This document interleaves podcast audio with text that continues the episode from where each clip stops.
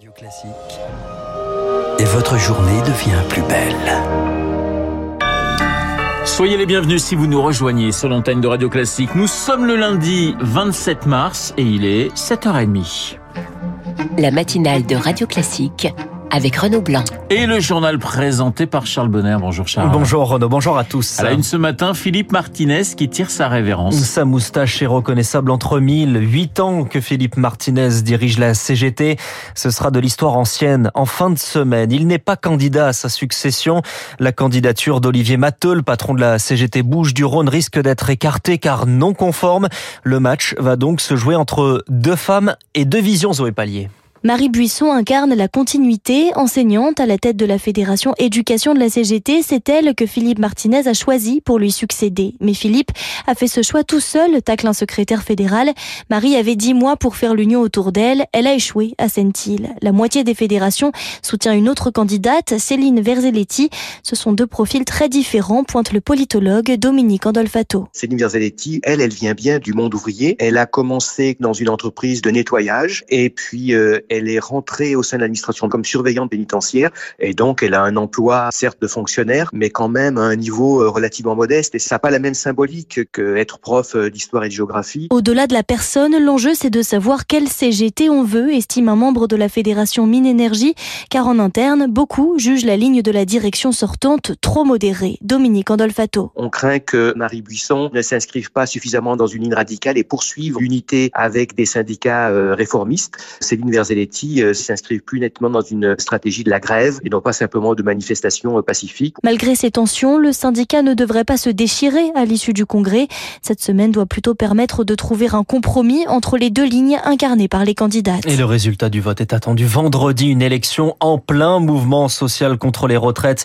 Demain, nouvelle journée de mobilisation, la dixième contre les retraites. Les grèves continuent dans les transports chez les éboueurs ou encore dans les raffineries. Charles, pour soutenir les grévistes et leur perte de salaire, les syndicats mobilisent des fonds. C'est ce qu'on appelle les caisses de grève. Les montants récoltés atteignent des sommets. Jeudi dernier, par exemple, 400 000 euros en une seule journée, du jamais vu, selon le gestionnaire de la caisse de grève de la CGT, Romain Altman. On est à plus de 2 millions et demi d'euros, ce qui est assez incroyable parce qu'il y a eu une flambée des dons euh, depuis l'annonce du 49.3 par le gouvernement et surtout depuis l'intervention du président le mercredi dernier puisque euh, des milliers de donateurs versent quelques euros ou quelques centaines d'euros selon leurs moyens évidemment. En moyenne, on peut être entre 15 et 40 euros euh, par jour de grève d'aide pour les grévistes. Ça illustre en tout cas le fait qu'on est loin d'être isolé avec un soutien de l'opinion publique les grévistes évidemment apprécient et ils se sentent moins seuls en tout cas pour euh, continuer la lutte. La lutte qui continue et le gouvernement voudrait la calmer. Elisabeth Borne veut de l'apaisement avec les syndicats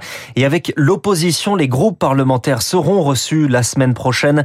C'est ce qu'elle indiquait hier soir à l'agence France Presse. Ce midi, elle est reçue avec les cadres de la majorité à l'Elysée euh, pour présenter au, au président de la République la feuille de route pour sortir de la crise. La tension actuelle qui s'illustre également par les affrontements entre police et manifestants la semaine dernière contre les retraites. Ce week-end, dans les Deux-Sèvres, contre le projet de bassine, 47 gendarmes sont blessés, plus de 200 manifestants selon les organisateurs, dont l'un qui est toujours euh, entre la vie et la mort. Et nous y reviendrons d'ailleurs hein, dans les spécialistes avec Driss Ait Youssef, spécialiste justement des questions de sécurité. Juste après ce journal, Charles, l'Allemagne aussi se met en grève. C'est assez rare pour être souligné. Un mouvement pour demander des hausses de salaire dans un pays où l'inflation atteint 8 8,7% sur un an.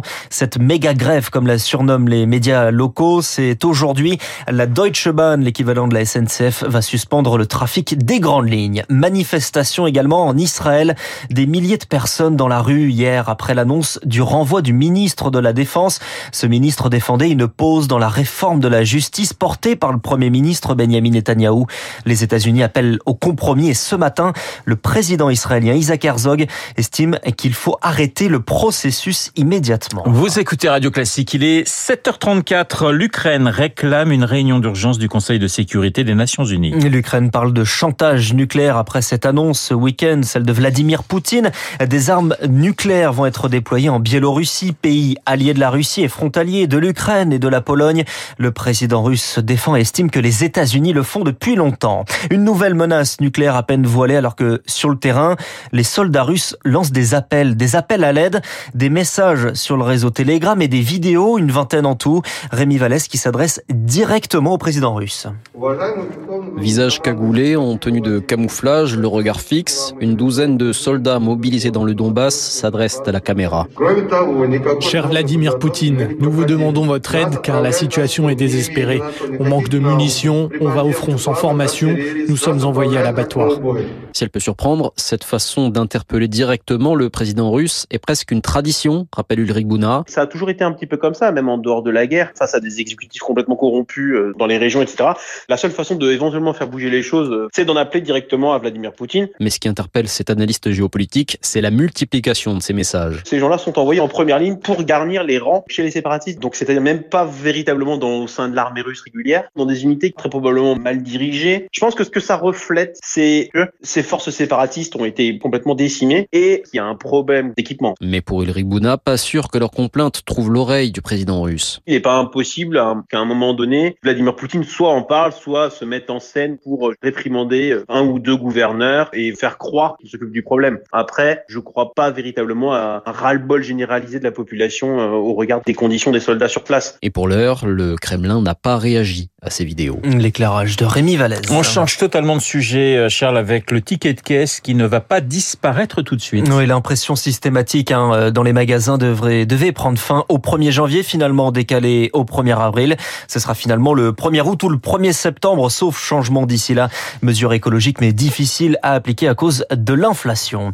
C'est une première en, France. La municipalité de Saint-Ouen en Seine-Saint-Denis va mettre en place un congé menstruel. C'est à partir d'aujourd'hui que cela commence pour les 1200 agentes. Une annonce qui divise un AUO. Il suffira d'un seul certificat médical attestant du caractère invalidant des règles pour que les salariés de la mairie puissent ensuite solliciter leur autorisation spéciale d'absence et accéder à deux jours de congé sans carence, insiste le maire de la ville, Karim Bouamran. Autrefois, lorsque une agente était victime d'endométriose ou subissait des règles douloureuses, chaque mois, elle subissait un délai de carence, soit 80 euros par mois. De leur côté, les féministes sont plus réservées et craignent une aggravation des discriminations, notamment à l'embauche, explique Violaine de Philippe Issabat, porte-parole de l'association Oser le féminisme. Si euh, à compétences équivalentes, j'ai plus de chances que euh, cette personne soit euh, en arrêt maladie du fait du congé menstruel spécifique aux femmes, peut-être que l'employeur risque de nous discriminer encore plus à l'embauche en choisissant l'homme. Et si un tel congé a du mal à rentrer dans les mœurs en France, c'est aussi lié à la culture d'entreprise d'après Anissa Djabi Saïdani, enseignante-chercheuse en management et experte en innovation sociale. On est encore beaucoup sur du management par le contrôle en France et donc je crois qu'il faut instiller la possibilité d'avoir un travail qui soit plus flexible. Le maire de Saint-Ouen appelle quant à lui à ce que le Parlement se saisisse de la question du congé menstruel. Et puis on termine, Charles, avec euh, du sport et Michel Platini, prochaine cible de Kylian Mbappé. Ah, ce sont ses mots, hein, pas les miens. Dans son viseur, c'est le nombre de buts de Platoche, 41 avec les buts. Kylian Mbappé en est à 38. Il faut donc un triplé dès ce soir à Dublin contre l'Irlande. Deuxième match de qualification pour l'Euro 2024 après leur victoire 4-0. Hein, C'était vendredi contre les Pays-Bas. Les Bleus brillent en football, mais aussi en rugby. Les Bleus et ES. Premier match du tournoi des six nations féminins. La France s'est imposée 22-12 contre l'Italie en Italie. Voilà, j'aime beaucoup Kylian Mbappé, mais je voudrais quand même lui faire remarquer que Michel Platini était un milieu de terrain. Donc mettre 41 buts quand vous êtes Tout milieu de terrain, c'est pas tout à fait la même chose que lorsque vous êtes Ah, attaquant. vous êtes très pointilleux. Je hein. suis très pointilleux, puis je suis de la génération Platini, donc qu'est-ce que vous voulez?